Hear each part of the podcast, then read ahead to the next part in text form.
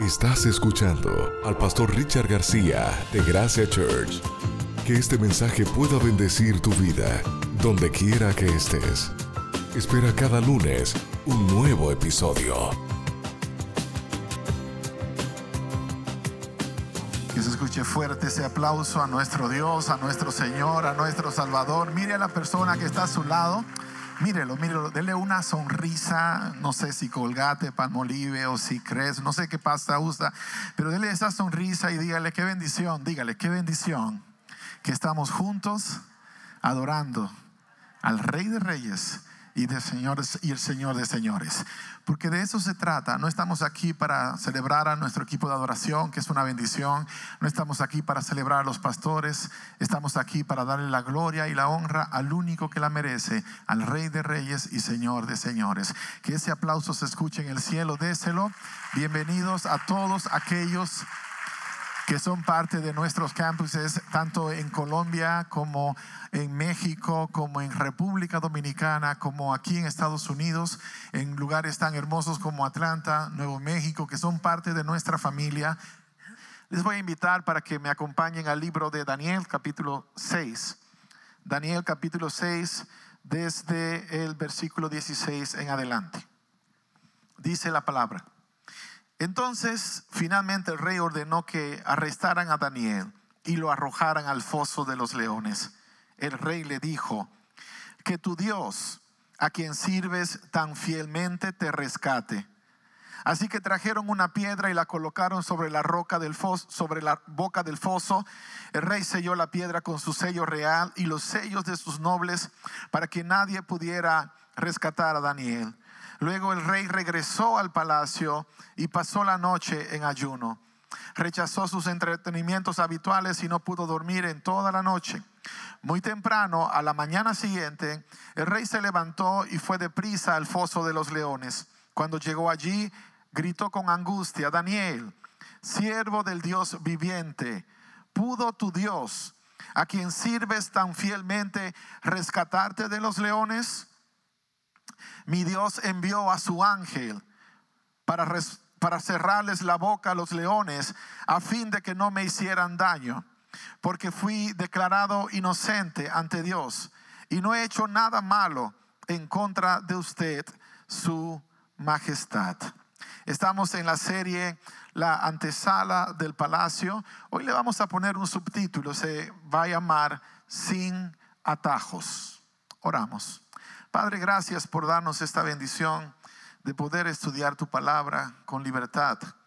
Gracias porque ella sigue siendo la única regla de fe para nosotros. Que nada ni nadie nos mueva de lo que tú has determinado para nuestras vidas y que estemos dispuestos a recibir de ti el consejo. En el nombre de Jesús te lo pedimos. Amén, Señor. Amén. No sé cuántos de ustedes ah, podrían ah, contar su historia. De hecho, creo que todos tenemos una historia que podríamos contar de lo que fue el haber tomado un atajo, el camino más corto. En inglés, para los muchachos, sería el shortcut. Cuando nosotros tratamos de ir por un camino más suave. Por ejemplo, algunas personas quieren conseguir dinero y triunfar financieramente en la vida y ellos entienden que la manera de hacerlo es abandonando la escuela y comenzando un negocio o trabajando para alguien más. Lo del negocio es una idea espectacular. El problema es que muchos muchachos nuestros a la edad de 18 dijeron, yo no quiero seguir estudiando, así que voy a trabajar para alguien más y comenzaron un camino más suave porque ahora tengo dinero, puedo comprarme los Jordans nuevos, puedo comprarme el Nintendo que acaba de salir y tengo dinero rápido, así que de repente se consiguió una novia, se casó, ahora tiene familia, ya no puede volver a prepararse o a capacitarse más y siguió la misma rutina de que trabajo por dinero porque tomé un shortcut. Hubo otros que dijeron, ¿sabes qué? Yo me quiero preparar, quiero ser un gran empresario, así que debo estudiar administración de empresas. Estudiaron una carrera en administración de empresas y comenzaron su empresa. Hay otros que no tuvieron que ir a la escuela para abrir su empresa. Simplemente dijeron, yo no quiero ser un empleado que depende de un salario. Puedo trabajar como empleado, pero no quiero depender de un salario. Quiero tener mi propio negocio, mi propia empresa. Y abrieron su empresa y lograron llegar al lugar, pero no pensaron que había un camino más corto. Y por ejemplo, no sé cuántos de ustedes ah, se han tenido que encontrar con el famoso negocio de invierte esta cantidad y en tres meses ya vas a tener miles y miles y miles de dólares. Y en seis meses te vas a retirar como millonario. El camino corto para llegar a ser rico y nunca vas a llegar, porque no existe un camino corto allá. Alguien dijo, bueno, ¿y qué tal si me saco la lotería? Ni siquiera ese fue un camino corto, porque te garantizo que el que se sacó la lotería no fue el primer día que dijo, tuve un sueño de parte de Dios y fui, jugué el número 18.027 y me saqué 100 millones de dólares. Es que ya se gastó casi una fortuna tratando de conseguir el premio que finalmente le cambió la historia. ¿Y qué pasa mayormente con el que llegó por el camino corto? Que como nunca estuvo acostumbrado a las alturas, pronto desparramó y perdió todo. Y se quedó sin nada, sin dinero, sin amigos, sin familia, sin nada porque escogió un camino corto para llegar al lugar que pudo haber llegado si hubiese tomado el camino correcto. Ahora bien, los caminos cortos, los atajos, los shortcuts en la agenda espiritual, en, en lo que tiene que ver con la salvación de la gente. Hace un tiempo, unos años, pasé por una iglesia que no voy a decir de qué ciudad, y afuera era verano, en Texas el verano es súper caliente, eh, ustedes ya lo han experimentado, nosotros los que vivimos acá hace un buen tiempo, podemos hablar de eso. Imagínate la temperatura 105 grados y tú vas pasando frente a esta iglesia y hay un letrero que dice, si piensas que esto es caliente, prepárate para cuando llegues al infierno. Y yo dije, qué desgraciados estos, porque yo estoy buscando llevar a la gente a la salvación, pero estos están mandándolos al infierno derechito. Ni siquiera le dieron la opción de decir, ¿sabes qué? Este es un camino, ah, es, hay calor hoy día. Si tú no aceptas a Jesús, capaz que te, va a ir a, te vas a ir a hornear por un tiempo a un lugar. No, simplemente una estrategia que por muchos años aún la iglesia utilizó. No sé si usted alguna vez estuvo sentado y escuchó un sermón que cuando usted salió lo único que tenía era culpabilidad. Y eso pareciera espiritual. Si no me siento culpable, entonces por alguna razón no fue bueno el mensaje. Yo tengo que sentirme culpable, tengo que sentir una carga en mi corazón porque es, de eso se trata. No es cierto. La palabra de Dios está dada no solamente para corregir, también está dada para motivar, para inspirar, para levantar al que se cae, para decirle al que no tiene esperanza, hay esperanza, para decirle a aquel que anda confundido, hay un camino, hay una verdad, hay una vida, se llama Cristo Jesús, que el camino corto para llevar la gente a Dios no existe, hay un solo camino tiene nombre. Nosotros lo hemos repetido vez tras vez. Él lo dijo con palabras textuales. Yo soy el camino. Y no dijo yo soy el camino corto. Dijo yo soy el camino. Ahora, cuando nosotros estamos hablando acerca de lo que es la vida del cristiano, la manera como hacemos las cosas, el día a día, si te levantas por la mañana y no tuviste tiempo para hablar con Dios, si te levantas por la mañana y no tuviste tiempo ni siquiera para leer un versículo de la Biblia, ni siquiera leíste un versículo de la Biblia. Ah, sí, pero leíste todos los chismes de Facebook que amanecieron de la noche anterior. Te chequeaste todos tus amigos en Instagram a ver cómo les fue durante la madrugada, porque hasta la madrugada tenemos que estar sabiendo qué pasó con el prójimo cuando andamos por el camino corto, el camino equivocado. Ahora, todo eso que yo hago para sentirme bien, para sentirme completo, para sentirme que no estoy solo. Si yo saqué a Dios de la ecuación, es simplemente un camino corto, un camino corto que no me va a llevar a ningún lado.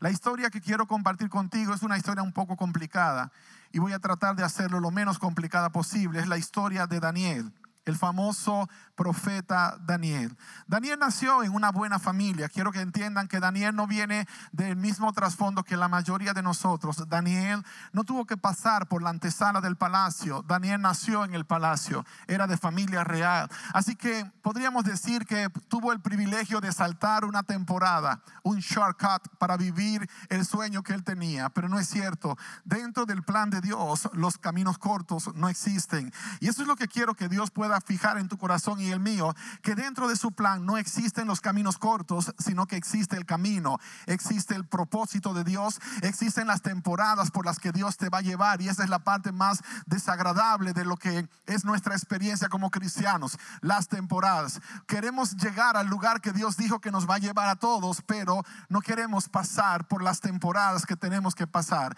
Imagínate Daniel, criado en una buena familia, el muchacho se podía bañar con caliente todo el tiempo, aunque fuera calentada en el horno de la cocina, porque en aquel entonces obviamente no había un calentador en la ducha, pero él vivió en un ambiente de bendición y fue creciendo en un ambiente de familia real, porque cuando el rey Nabucodonosor invadió a Israel, a Jerusalén, dijo, tráiganme a los mejores muchachos de las familias reales, me los traen a todos los nobles, los quiero dentro de mi corte, quiero prepararlos, quiero moldearlos al estilo de Babilonia. Y Daniel estaba entre ellos.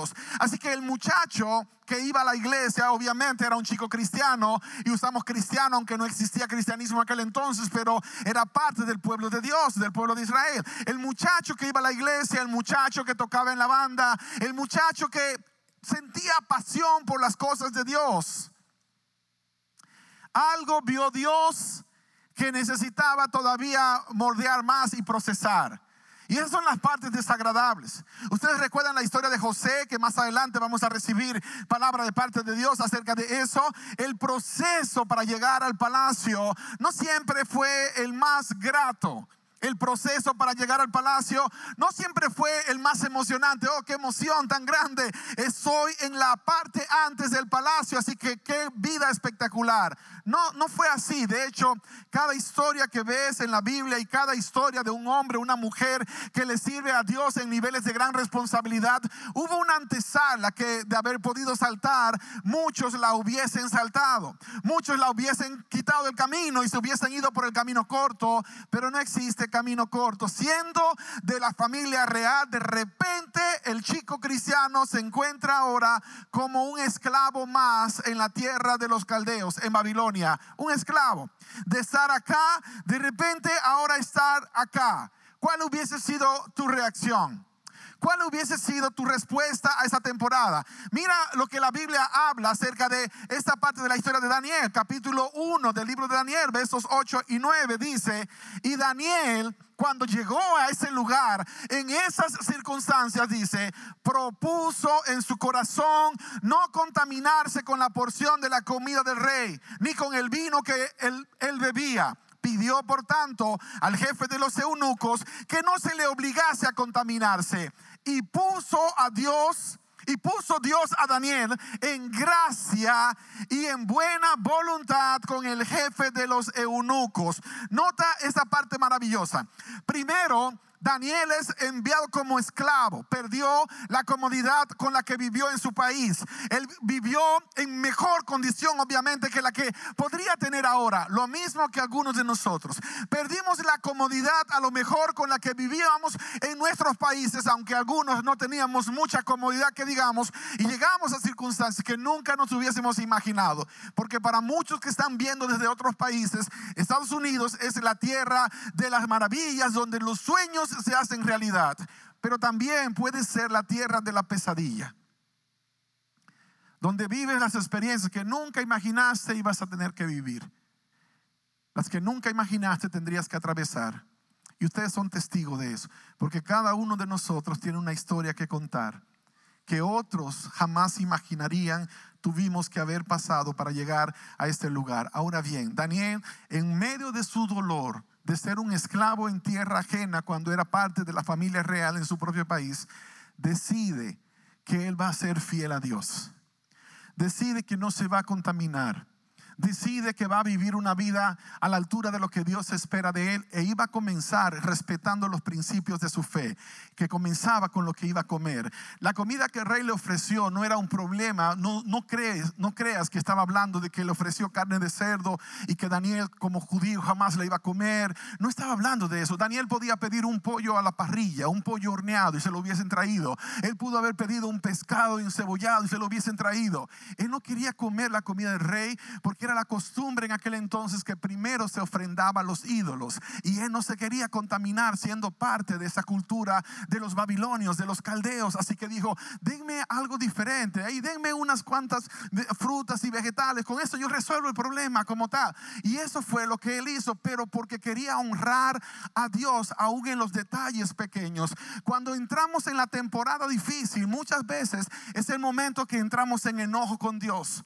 Y ahí es donde comenzamos a ir por el camino amargo que finalmente termina destruyendo todo propósito que Dios tiene para la vida de una persona, porque se salió del camino donde Dios lo quería. Daniel no escogió un camino más corto, dijo, ser fiel a Dios puede ser una experiencia desagradable, pero ese es el único camino. Así que yo voy a esperar en ti, Señor. Y dice la palabra que después de haber sido probado por 10 días con esa dieta, Daniel y sus compañeros, Sadrach, Mesach y Abednego, vinieron a la presencia presencia del rey. Y cuando se presentaron delante del rey, se miraban más robustos, estaban rosaditos, estaban más hermosos que todos los demás que habían estado comiendo la comida del rey. Era casi un ayuno de 10 días, pero no se notó como ayuno. Todo lo contrario, se miraban en mejor condición. ¿Por qué? Porque Dios les había dado gracia, dice la palabra, no solamente con el jefe de la guardia, sino también en todas las cosas que ellos hacían, pero ¿por qué le dio Dios gracia? Porque ellos no estaban buscando el camino corto. Ellos no estaban buscando el camino más suave, no estaban buscando el camino más fácil.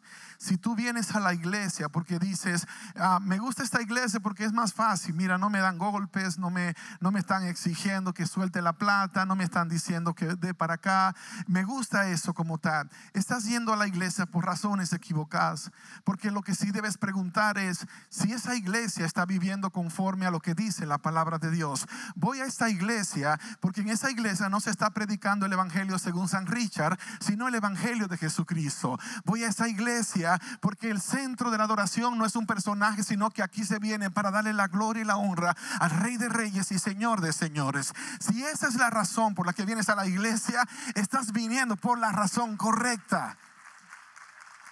Oh, es que me cae bien el hermano que da la bienvenida. Ya, oh, siempre sonriendo. Oh, y la hermana que da los abrazos. No, yo voy por esos abrazos nada más. Vienes por la razón incorrecta. La razón por la que la gente debe venir a la iglesia ni siquiera es por la tecnología. Oh, qué, qué cosa más tremenda. Me encanta la tecnología. Es una iglesia que, que está al día. No, esa no es la razón por la que vas a la iglesia. Hay gente que dice, oh, yo voy a tal iglesia porque allí sí es fácil ser cristiano. Es que el cristianismo no fuiste llamado para vivir una experiencia fácil, sino para vivir una experiencia. No importa cómo Dios decida que sea la experiencia, no importa el proceso. Tiene que ser porque es el propósito de Dios. Ahora, ¿qué pasó con Daniel? En lo poco él le fue fiel a Dios. Ahora, un día el rey Nabucodonosor tuvo un sueño. Usted puede leer la historia. Casi les voy a cubrir un libro completo en menos de 30 minutos. El rey Nabucodonosor tuvo un sueño. Y dice el capítulo 2 que cuando el rey terminó de, soñar toda la noche, cuando se despertó en la mañana, se le olvidó el sueño. A ver, ¿a cuántos de ustedes se le ha olvidado un sueño que tuvieron que parecía que era importante? Levanten su mano. Imagínate si tú tuvieses el poder para demandar que alguien te acuerde el sueño, que alguien me recuerde qué fue lo que me soñé anoche. El rey pidió algo que humanamente es imposible se le olvidó el sueño y él estaba inquieto y como era el rey, tenía la autoridad, dijo, yo necesito que alguien me recuerde qué fue lo que soñé. Así que Walter Mercado, venga por favor. A Cassandra, venga usted también. Todos los, brujos de la época, perdóneme si usted es un fan de, de ellos, pero todos los brujos de la época se los trajeron y los sentaron a todos. Ustedes que están sacándome la plata porque según ustedes conocen el futuro, ahora les tengo una muy buena. Cuéntenme el sueño que tuve anoche. Ah, porque cuando vas a un brujo de esos comienzan a, decir, a decirte cosas que tú quieres escuchar. Oh, gente tonta que se gasta la plata llamando a líneas psíquicas, oyendo con un brujo para que le digan, el diablo sabe tu pasado, el diablo sabe tu pasado, porque pues está estudiando. Así que cuando vas al brujo te va a decir, ah, tuviste un novio medio gordito que, que te robó el corazón y se te fue con otra. Claro que el diablo lo sabía.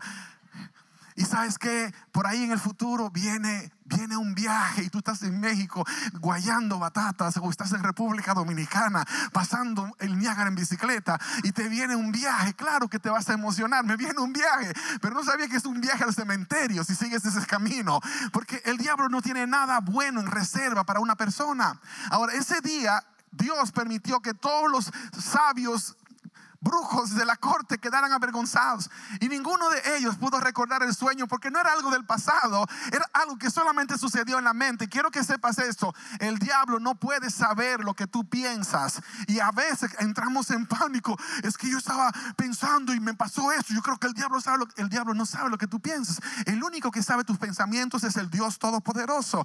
Ni los ángeles saben lo que tú piensas ellos pueden deducir por las expresiones de tu rostro. Por ejemplo, tú estás parado en el mall, andas con tu esposa de la mano y pasó una chica con 17 cirugías y pasó frente a ti así y de repente miraste todas las curvas y se te fue la mirada y luego dice que fue el diablo que te puso el pensamiento en la cabeza y le echas la culpa al pobre diablo. El diablo no tuvo nada que ver, ni siquiera la mandó a ella. El diablo vio lo que hiciste y dijo, lo tengo, ya sé cuál es su debilidad. Y no quiero que malentiendan acá, muchachas, ni, ni, ustedes que están viendo, no tengo ningún problema en las 17 cirugías, 16 sería suficiente, pero el punto es, porque todo exagerado es malo y quiero que entiendan cuál es mi posición con respecto a esto. Tenemos una iglesia que tiene a, campuses en Colombia, donde Colombia es un lugar donde la, parte estética es súper importante. Personalmente yo creo esto. Hay cosas que se cayeron que hay que levantarlas, pero no hay que añadir lo que no tienes. Ese es el resumen de la historia. Bien, entonces, y para que tenga oídos para oír que oiga. Cuando nosotros hablamos acerca de lo que, de lo que es el, el, el, propósito de Dios, el plan de Dios para, para una persona, lo que, lo que es importante acerca de la mente, por eso la Biblia dice, sobre toda cosa guardada, guarda tu mente, porque de allí, dice tu corazón, pero está hablando de la mente realmente, el corazón es un músculo, porque de allí mana la vida, o sea, guarda tu mente, ten cuidado con lo que estás viendo, porque el diablo sabe lo que estás viendo. Si tú estás jugando juegos violentos a las 2 de la mañana y le ha pasado a mis hijos, los que hoy todavía están sirviendo en la iglesia, gracias a que la, la cobertura de Dios los protegió. ¿Qué tú crees que el diablo te va a poner en el camino? Dos de la mañana matando gente y tu mamá durmiendo y tu papá durmiendo, tú matando gente a las dos de la mañana. Un día agarra la, la, la escopeta de tu papá o el revólver, te vas a la escuela y vas a hacer lo mismo. ¿Por qué? Porque nosotros somos transformados por lo que contemplamos. Segunda de Corintios 3:18 lo dice así. Por tanto, nosotros todos, al contemplar con el rostro descubierto como en espejo la gloria de Dios, somos transformados. Así que si en vez de contemplar la gloria de Dios, estoy contemplando las cosas brutales y satánicas del enemigo, ¿qué se va a forjar en mí? La imagen del enemigo, no la imagen de Dios. Ahora bien, Daniel estaba claro de que solamente Dios conocía lo más profundo del corazón del hombre y que solamente a Dios se le daba la honra y la gloria. En medio de todo esto, el Daniel, que antes vivió en el palacio y lo mandaron a la antesala, ahora en la antesala, siéndole fiel a Dios, de repente recibe la llamada, le mandaron el mensaje de texto, le llegó el WhatsApp diciendo, Daniel, hay un lío en la corte que nadie puede arreglar. ¿Qué pasó? Dice, mira, ni los sabios pueden decirle al rey lo que se soñó anoche y el rey quiere saber. Entonces Daniel dijo, bueno, le entramos, dígame qué día podemos ir allá. Pues ya, y se fue con sus muchachos a orar, porque se había dado un decreto de matar a todos los sabios y van a matar a Daniel sin haber sido parte del asunto. Así que Daniel se fue con sus compañeros, Sadrach, Mesach y Abednego a orar y a pedir revelación de Dios y Dios le mostró el sueño que el rey tuvo en su aposento más secreto. Y cuando llamaron entonces, ese fue uno de esos momentos donde te emocionas leyendo la historia. Mira lo que dice la palabra, Daniel 2, 25 al 28. Dice la palabra, entonces Arioc llevó prontamente a Daniel ante el rey y le dijo así. He hallado a un varón de los deportados de Judá, el cual dará al rey la interpretación. Respondió el rey y dijo a Daniel, al cual llamaban Belsasar, ¿podrás tú hacerme conocer el sueño que vi y su interpretación? Anota bien esa pregunta, porque aquí hay mucho que ver con lo que pasa con los que predicamos el Evangelio. El rey le pregunta a Daniel, ¿me podrás contar tú lo que yo vi en mi sueño y su interpretación? Y Daniel podía decir, pues claro, si yo soy el siervo del Dios Altísimo, claro, si tengo la unción, por eso soy el profeta de los profetas o el apóstol de los apóstoles. ¿No te habías dado cuenta, rey, que soy la última Coca-Cola del desierto entre todos los tuyos? Él pudo haber hecho eso, porque la arrogancia del hombre no necesita mucha motivación para que fluya, para que de repente comience a impactar a los que están alrededor. Pero mira la respuesta. Daniel respondió delante del rey diciendo, el misterio que el rey demanda, ni sabios, ni astrólogos, ni magos, ni adivinos lo pueden revelar al rey. Pero hay un Dios en los cielos, el cual revela los misterios. Él ha hecho saber al rey Nabucodonosor lo que ha de acontecer en los posteros días. He aquí tu sueño y las visiones que has tenido en tu cama. Esa es la respuesta que da un hombre de Dios. Esa es la respuesta que da una mujer de Dios. Rey, no se trata de mi rey. No soy yo el gran cantante. No soy yo el gran predicador. Rey, es Dios a través de mí, obrando maravillas. Es Dios haciéndolo porque te ama, porque quiere que tú sepas el plan que tiene para con tu vida. Y de repente Daniel le contó, lee esa historia, esa profecía la vamos a estudiar pronto, los martes de noche. Y de repente le dijo, cuando estabas soñando, tú estabas preocupado acerca del futuro. Y Dios te mostró una estatua que la cabeza era de oro, los brazos y pechos de plata, el vientre de bronce, las piernas de hierro y los pies en parte de hierro, en parte de barro. Y comenzó a narrar, esa es la imagen que viste, pero aquí viene la interpretación. Tu reino es el que representa la cabeza. Luego vendrá otro reino. Nota que era peligroso eso. Era un bravo el Daniel. Era peligroso decirle al rey, te van a matar viejo y viene alguien mejor que tú después. Pero Daniel no quería estar políticamente correcto. Escucha bien esto, iglesia. Dios no nos llamó a estar políticamente correctos. Dios nos llamó a estar cristianamente correctos. No estamos aquí para ganar puntos con el partido 1 y el partido 2. No estamos aquí para que la gente nos dé a nosotros la gloria y la honra por las hazañas que hemos tenido. No, a eso no nos llamó Dios. Cuando hablamos aún de política en este país, no deberíamos orar solo por el presidente que nos gusta y nos cae bien. Oh, los años pasados yo vi el cuerpo cristiano y escúchenme colegas, el año el cuatrienio pasado el presidente anterior, todos orando por el presidente, el ungido de Dios, el siervo del Dios Altísimo, el Mesías de nuestros días, orando por él, porque el escogido de Dios. Entonces el de ahora parece que es el escogido del diablo porque ya no están orando por él, porque ya no nos preocupa orar. No se supone que oramos por las posiciones de autoridad que hay en el mundo y que debemos orar, dice la Biblia, por cada uno de ellos, no por el que nos cae bien, sino por todos ellos. Así que así como oramos por ellos, también podemos decir las cosas que no están bien, pero no buscando nosotros una plataforma política, sino queriendo honrar al único que merece la honra, darle gloria al único que merece la gloria, al Rey de Reyes y el Señor de Señores, al que Daniel reconoció ese día, al que nosotros fuimos llamados a reconocer todos los días de nuestras vidas. Notan cómo es el camino al palacio. Daniel estuvo en el palacio, de repente terminó en la antesala del palacio como esclavo y ahora Dios le permite ser protagonista de una de las historias más espectaculares de todos los tiempos, narrar el sueño que el rey tuvo en privado y luego darle su interpretación. ¿Y qué hizo el rey? Dijo, no, no, no, no, yo necesito a este cabezón aquí en la corte. Esos, estos sinvergüenzas me los botan a todos. Walter Mercado busca trabajo en otro sitio, Cassandra por allá, a todo limpió la casa. Ahora, Daniel, contigo me basta. Porque tu Dios es tan sabio que yo no necesito la ayuda de ninguna de esta gente. Y Daniel pasó a ser uno de los personajes, de mayor influencia en la historia de Babilonia. Nota, Dios lo sacó de su propio palacio y ahora lo puso como consejero del palacio más importante de todos los tiempos en su época, Babilonia.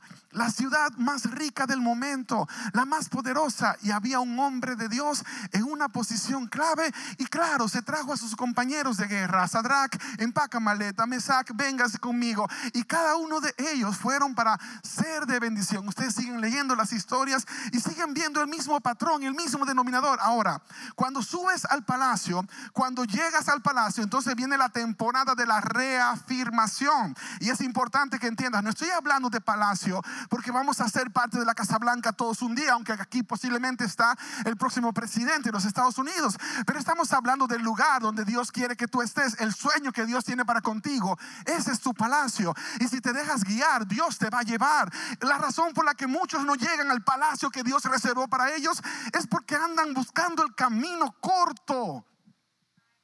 En vez de seguir el camino de Dios, ah, qué pereza, yo puedo ir una vez al mes a la iglesia, camino corto. Ah, no, pero es que me queda una hora de camino llegar, camino corto. Camino corto. Aquellos de ustedes que se acuerdan de mí cuando era un muchacho en la ciudad de Santiago, mi amigo Jonathan, que está por acá, Liriano, que fue uno de mis compañeros de, desde ese entonces. Estábamos hablando de que en 1988 andábamos haciendo un tour en mi país, mi primer viaje fuera de mi ciudad, que, que nos marcó la vida. Pero él se acuerda de donde yo vivía y yo caminaba desde mi barrio para llegar a mi iglesia cada día de servicio. Había culto el domingo de noche, ahí estaba. Había clases de, de, Biblia el día martes por su papá, ahí estaba. El culto de adoración el miércoles, ahí estaba. El viernes, sociedad de jóvenes, ahí estaba. Y el sábado también. Y yo caminaba. Por eso se me hace difícil cuando alguien me dice, no, pastor, es que me queda 20 minutos de mi casa. Que Dios tenga misericordia. Porque si te ofrecen un trabajo que te van a pagar bien y está una hora, irías. Pero si se trata de Dios, entonces no puedes porque está muy lejos. Está muy complicado. Y yo no sé si tú estás en la casa porque está haciendo frío hoy, pero si está haciendo frío hoy y tú estás en la casa y no viniste porque estás haciendo, está haciendo frío hoy, el Señor va a ministrar tu corazón y es tiempo de que caigas de rodillas y te arrepientas. ¿Por qué? Porque si hubiese hecho frío el día viernes, no hubiese faltado al trabajo por el frío. Entonces, ¿por qué puedes faltar a la iglesia porque hay frío? Dios tiene que ser el primero. Si Dios edifica la casa, no trabajaron en vano los edificadores. Ese es lo que Dios se mandó. Eso es lo que Dios te está diciendo, que Él tiene que ser prioridad, que tiene que ser más importante. Ahora bien, Daniel capítulo 5, versos 10 en adelante dice, la reina, anote bien esto, antes de que lo lea, voy a hacer una pausa.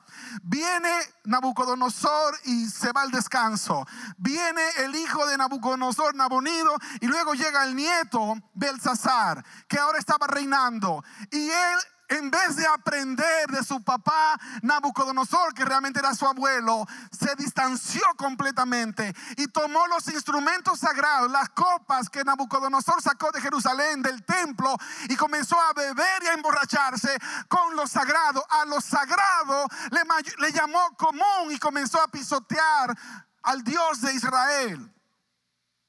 Lo mismo pasó ya tenía un grupo de gente a su alrededor que eran los de la corte, eran los sabios, que eran los mismos brujos de antes. Y Daniel ya no era parte de ese grupo. Ahora había una fiesta, todo dar, orgías y todo lo demás, pero Daniel no estaba en ese lugar. Daniel no estaba en la fiesta. Daniel no estaba en la borrachera. Daniel no estaba en el ambiente donde Dios no estaba siendo honrado. Y ese es un mensaje para nosotros también, iglesia. Para todos nosotros. No puedes ir al lugar donde Dios no iría. No debes entrar al lugar donde Dios no entra. No debes ser parte de lo que Dios condena. No, pastor, es que unos amigos me invitaron a un bar y ellos estaban tomando, yo no, yo estaba allí solamente orando por ellos. Yo he ido dos veces, solamente he entrado dos veces a un bar en toda mi vida. Y cuando digo un bar, a esos lugares de borracheras y demás, porque a veces vas al restaurante y tienen la barra de este lado y tú comes. Dos veces yo he entrado. Y esto no es confesión, es simplemente testimonio. La primera vez cuando tenía siete años a sacar a mi mamá borracha de uno de ellos. La segunda vez tenía 39 años y estaba con Laura Zapata, la actriz mexicana, porque íbamos a estudiar la Biblia y ese es el lugar que ella escogió. Y yo estaba sentado en un bar hasta las 2 de la mañana, Yo estaba preocupado, decía que no venga un desgraciado paparazzi, saque una foto aquí, aparece en todos los periódicos el pastor y Laura Zapata, qué, qué historia del momento. Pero Laura es una gran mujer, hambrienta de Dios. Y ahí pasamos casi tres horas, ella preguntando sobre la Virgen, yo le respondía de la Biblia, preguntando sobre otras cosas y yo le respondía. Ella se bebía su margarita y yo mi Coca-Cola. Y pues alguien diría, pues la Coca-Cola está peor, pastor, pero prefiero la Coca-Cola. No es lugar para cristianos. No es lugar para un seguidor de Jesús. A menos que sea para hacer lo que Jesús hizo. Jesús llegó a entrar a un bar donde habían prostitutas y publicanos pero Él no entró para hacer lo que ellos hacen. Él entró para sacarlos de lo que ellos estaban haciendo. La única razón por la que debes entrar a un lugar así es si Dios te manda para sacar a alguien que está perdido en ese lugar. Daniel estaba en su casa. A lo mejor estaba viendo Netflix, viendo allí Animal Planet o viendo algún programa tranquilo en su casa cuando recibió la llamada. Dice la palabra, la reina por las palabras del rey de sus príncipes, entró a la sala de banquete y dijo, Rey, vive para siempre, no te turben tus pensamientos, ni palidezca tu rostro.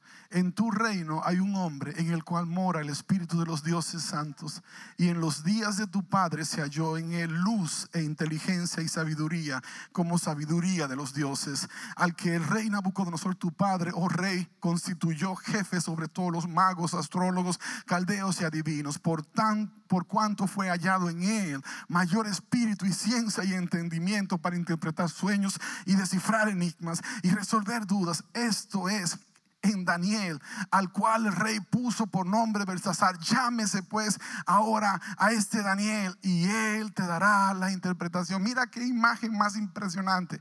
Mira qué reputación más buena y extraordinaria la que tenía este hombre que se atrevió a renunciar a muchos de los privilegios y placeres de la época para servirle a Dios y el lugar donde Dios lo puso, la, la posición que Dios le confió. Ahora, esa fue la antesala, lo que pasó ese día, lo que sucedió esa noche, todo Dios le reveló y le dijo, mira, a te equivocaste, te metiste contra el Dios equivocado, esta noche te van a matar a ti, a todo tu equipo. Así francamente, él no estaba buscando ganar puntos ni ganar un mejor ingreso, él estaba buscando decir lo que Dios le había mandado decir, porque todo hombre, toda mujer que de verdad dice que le está sirviendo a Dios, tiene que sujetarse a esta regla que nadie puede violentar. Predica la palabra de Dios, no la tuya, la de Dios, no la que te conviene, la de Dios. Y eso es lo que Daniel estaba haciendo. Y cuando terminó todo aquel el momento, así pasó, mataron a Belsasar, a toda su gente, y el que vino a gobernar, de repente formó su gabinete y dijo, tráiganme al que le anunció al otro que lo iban a matar,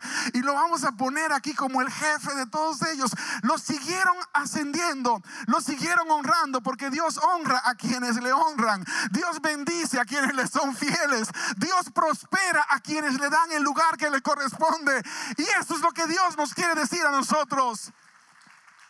Él quiere prosperar tus negocios, tu empresa, tu familia. Pero no puedes entrar siendo un cristiano a mitad de tiempo. No le puedes ser fiel solo en lo que te conviene. Todo eso lo lleva porque la otra idea rara es que si le estoy sirviendo a Dios, todo será color y olor de rosas. No, no es cierto. Si le estás sirviendo a Dios, prepárate para los procesos. Llegar al palacio no es el final de todo. Oh, llegué al palacio. No, ahora tengo que mantenerme en el palacio. Ahora viene lo que te mantiene en el palacio. Y ahí es donde está la historia que leímos al principio. De repente Daniel, por su fidelidad, lo echaron a los leones. ¿Alguno de ustedes alguna vez se sintió como que lo echaron a los leones? Y sientes como que te están despedazando por todas partes. Están acabando. La gente que debió cuidarte. ¿Sabes por qué echaron a Daniel a los leones? Por unos chismosos de la corte, envidiosos. Por eso lo echaron. Ellos comenzaron, lee la historia, comenzaron a buscar dónde le encontraban una tacha, no encontraron nada. Dijeron, es que este es un apasionado por Dios, este está metido orando siempre, buscando su presencia. ¿Y sabes qué hicieron? Usaron al rey, su ego. Mira, rey, vamos a hacer un decreto. Mira, firme acá, firme acá, rey. El rey medio quizá con un par de tragos en la cabeza, firmó. El decreto decía que no podía adorarse a nadie durante 30 días, ni pedir a ningún Dios excepto al rey. Así que el rey sería Dios para todos. Y Daniel era muy amigo del rey, eran carnales, eran así, amigazos, amigazos. Y Daniel dijo, aunque seas mi amigo, rey, yo tengo que obedecer a Dios por encima de todo. Y se fue a orar como acostumbraba, tres veces al día, lo hacía públicamente en la ventana. Y esa es una enseñanza para nosotros. No lo hacía en la ventana para que la gente lo viera, lo hacía allí porque esa ventana daba hacia Jerusalén, donde estuvo el templo sagrado. Y todavía para el judío es importante orar en esa dirección. Entonces Daniel estaba orando como de costumbre y lo arrestaron por unos cuantos chismosos que dañaron su reputación. A veces vas a pagar el precio por hacer las cosas que Dios te mandó, pero tienes que tener claro esto. No te preocupes si sufres temporalmente. Los que se unieron y se aliaron contra ti, ellos sufrirán no temporalmente, sino por muchos años más. Posiblemente perderán la eternidad con Dios por su corazón sucio, por su corazón negro. Yo estaba recién comenzando el ministerio pastoral, estaba pastoreando en New Jersey y Dios me honró, me bendijo con un carro nuevo. Siempre me han gustado los carros nuevos, me gustan los carros nuevos. ¿Sabe por qué me gustan los carros nuevos? Les digo, porque los carros nuevos mayormente no se dañan. Mayormente no se dañan. Pero Dios me permitió comprar un carro nuevo, cero kilómetro, que recién lo compré, pasó seis meses en el doctor, dañado para enseñarme que también ese era un punto importante. Ahora sí, es mejor el carro nuevo, huele diferente, no sé por qué, pero huele a nuevo. Así que ese olor parece hasta espiritual a veces. Usted se monta y se siente más consagrado, dice que qué tremendo el olor como tal. Así que en aquel entonces una familia que conectamos de amigos de mis abuelos y me honraron y me pasaron una cuenta de un carro del año, era un carro nuevo. Pero el proceso para ese carro, el primer carro que tuve siendo pastor de la iglesia que planté, el primer carro era un Toyota Camry último modelo. O sea, era último modelo, pero no del año que estaba allí, sino del último modelo que habían descontinuado, hacía como 15 años.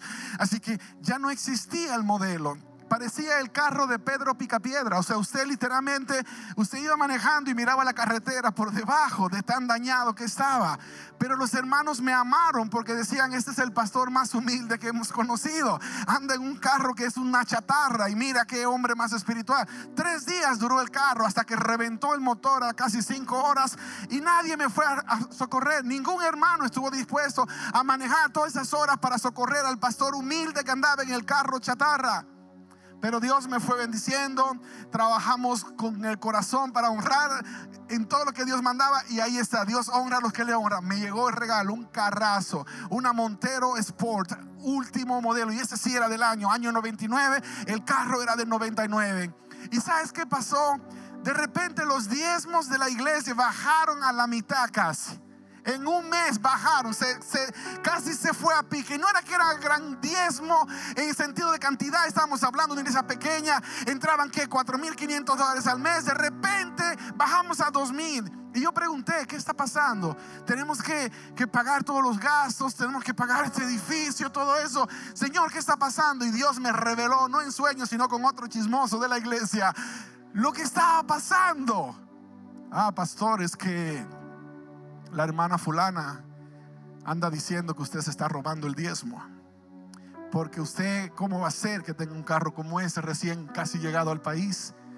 Y estas palabras dijo la hermana, yo llevo 20 años en este país y no tengo una bicicleta.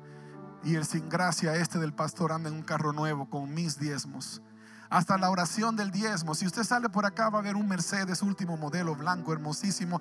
Vaya y órele al carro para que nunca se dañe, es eléctrico, para que siempre se porte bien. Yo estoy bien, pero esta hermana, literalmente uno de los diáconos me dijo, pastor, la vi pasarle la mano y decirlo, mis diezmos. El carro eran sus diezmos. La hermana no tenía con qué comprar una bicicleta y ella estaba pensando, que con su diezmo yo podía haber comprado mi carro. Pero eso no es lo importante. ¿Sabes lo que es doloroso del chisme que a veces corre en las iglesias? Gracias a Dios en esta no. Pero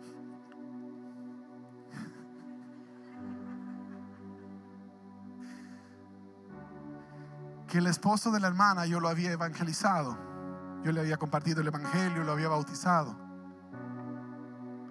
Los hijos de la hermana no querían saber nada con la iglesia, pero Dios me permitió enamorarlos y ponerlos a servir en la iglesia. Ahora ella todo ese veneno lo sembró en ellos. Y para ellos el pastor era un ladrón. Para ellos el pastor se robaba el diezmo de la iglesia. Entonces el hermano ya no quería ni siquiera escuchar lo que el pastor predicaba, porque el pastor era un qué? Era un ladrón. Pasado el tiempo, él se fue con otra mujer y la dejó. Y ella vino a pedirme ayuda. Y yo le dije, hermana, no la puedo ayudar. Porque toda la autoridad que yo tenía con su esposo, usted la destruyó con su lengua. Y no solamente fue que se destruyó su matrimonio, sino que sus hijos también abandonaron los caminos de Dios. ¿Te das cuenta lo terrible que es el chisme? Y mayormente solamente daña al que lo promueve. Si alguien te habla mal de otra persona, usa el principio bíblico, devuélvelo, dile, no me cuentes nada malo de esa persona, ve a hablar con esa persona aquellos que están chismeando contra ti, no te pongas a angustiar, oh, están hablando mal de mí, oh Señor, qué cosa más grande. Pero si de Jesucristo, que es Dios, hablaron mal, ¿por qué te vas a poner a llorar y a quejarte? Eso quiere decir que eres importante, eso quiere decir que estás posicionándote en un lugar donde te están notando. Entonces no te preocupes por eso. Yo ya dejé de preocuparme por lo que la gente tiene que decir acerca de mí. La neta, lo que más me interesa es saber lo que Dios tiene que decir acerca de mí. Y si lo que Dios tiene que decir decir es bueno, entonces vamos para adelante. Si lo que Dios tiene que decir de ti es bueno, entonces para adelante. Iglesia, si lo que Dios tiene que decir de nosotros es bueno, nada prevalecerá contra nosotros. Ponte en pie, dale un aplauso al Rey, al Señor, al que merece la gloria y la honra, al mejor de los mejores. Y yo quiero hacer esta invitación, yo quiero hacerte esta invitación. Voy a dejar la mitad del mensaje porque todavía no la he completado. Te voy a dejar la mitad para este martes en la noche. Así que si eres de los que no vienen los martes de noche, porque pastor, qué pereza, usted no se imagina, 20 minutos más de carretera. Yo vengo de una hora de camino, no importa. Si eres, aquí hay gente que viene los martes de hora y media de camino. Si tú eres de los que no vienen los martes, te voy a invitar para que este martes no te lo pierdas, porque quiero que escuches lo que es el cierre de esta palabra. Pero esto es lo que cerramos aquí. Con esto termino acá. No importa si estás en Medellín, si estás en Barranquilla, si estás en Bogotá, si estás en México, si estás en Dominicana o en cualquier lugar que estás recibiendo esta palabra. El hecho de que Dios no acepta caminos cortos es una buena noticia. Quiere decir que te está llevando de la manera correcta. Te está llevando a la velocidad correcta y por el lugar que Él cree que debes caminar. Déjate guiar. Es tiempo de que te reconcilies con Dios. Es tiempo de pedir perdón. Es tiempo de decirle, Señor, yo me he equivocado porque yo soy un chismoso que anda dañando la reputación de otras personas. Es tiempo de que pidas perdón si ha sido tu condición. Es tiempo de que pidas perdón si por el chisme de alguien has entrado en depresión porque le has creído más al diablo que a Dios. Es tiempo de que también pidas perdón si esa ha sido tu historia. Pero si tú eres alguien que todavía no le has entregado tu vida a Jesús, porque los chismosos te han mantenido lejos. Ah, pastor, es que a veces no me dan ganas de ir porque la gente habla tantas bobadas y tantas cosas. Es tiempo de que cierres tus oídos a los demás y que le digas, Señor, así como guiaste la vida de Daniel, yo quiero que puedas guiar mi vida también. Habrá alguien acá que todavía no ha dado el paso de entregar toda su vida a Jesús y servirle con todo. Que hoy quisieras decirle, Señor, yo te quiero servir con todo. Yo te quiero entregar mi vida y te quiero dar lo mejor de mí. Si estás aquí, levanta tu mano. Yo quiero hacer esta oración por ti. Dios te bendiga, hijo. Dios te bendiga, querido. Qué bendición. Dios te bendiga. Dios te bendiga. Dios te bendiga, amado. Dios te bendiga, hija. No tengas miedo. Todo lo que Dios anda buscando es una persona que le da una oportunidad. Alguien que dice, Dios te bendiga, mi niña. Alguien que le da una oportunidad y dice, Señor, yo quiero servirte como Daniel te sirvió. Yo quiero darte lo mejor de mi vida. Yo quiero servirte como tú lo mereces. Entonces, este momento lo quiero dedicar a orar por ti. Allá en Medellín, si ha sido también tu decisión, tú, quieres servirle a Dios. Allá en Barranquilla, allá en Bogotá, allá en Santiago, República Dominicana, allá en Atlanta, allá en, México, Nuevo México, si tú también quieres servirle a Jesús como, como Daniel lo hizo, sin importar las temporadas en las que Dios te va a llevar, pero sabiendo que el destino que Dios tiene para contigo es glorioso y maravilloso. Entonces atrévete allí también a levantar tu mano. Dile, Señor, yo también quiero. Yo también quiero yo también quiero. Eso es todo lo que tienes que hacer. Si tú levantaste tu mano y lo sientes en tu corazón, yo quiero orar por ti. Pide permiso al que está a tu lado y ven aquí conmigo al altar. Ven hasta aquí, ven aquí en este momento. Si no quieres venir solo, solo dile a la persona que vino contigo que te acompañe. Pero ven acá en el nombre de Jesús y déjame hacer esta oración contigo. Yo quiero pedir a Dios por ti. Yo quiero entregar tu vida en las manos de Dios. Dios te bendiga, hija. Qué bueno que estás acá. Dios te bendiga, campeón. Dios te bendiga, mi niña. Qué bendición más grande.